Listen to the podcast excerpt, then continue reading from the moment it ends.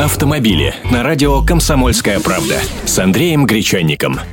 Здравствуйте. Депутаты приравняли табуретки к машинам. Госдума приняла в третьем чтении закон, который вводит категорию М для водителей мопедов, скутеров и маленьких квадроциклов. Речь идет о мототехнике с движками рабочим объемом до 50 кубических сантиметров, не способной ездить быстрее 50 километров в час. Всю эту моторизованную мелочь нужно будет регистрировать в ГАИ, а для управления ей потребуются права.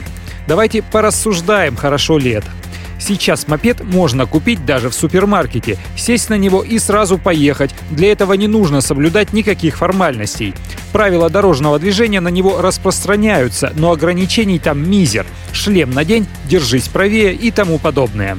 А штрафы за их нарушение копеечные. Даже за пьяную езду всего 300-500 рублей. Прав не лишат, квитанцию на 3000 по почте не пришлют. Вот и гоняют на них, как попало, и все, кому не лень. Поэтому и решили гаишники гайки закрутить, а депутаты их поддержали. Но вот ведь в чем дело. Значительная часть такой техники – это рухлить, купленная с рук за несколько тысяч рублей. Просто для развлечения, как у меня, например. Или на рыбалку ездить. Или если прав за пьянку лишили. Те, кто видит в табуретке повседневный вид транспорта, купят стильную Веспу или большой макси-скутер с более мощным мотором. Соответственно, получат права, поставят на учет, купят полис ОСАГО и заплатят транспортный налог.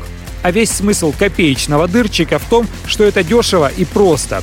Так вот, по-моему, этот закон ни к какому порядку не приведет. И будут подростки по-прежнему гонять на этих мопедах без шлемов, без прав и знания правил. Только еще нервознее, чтобы гаишники не поймали.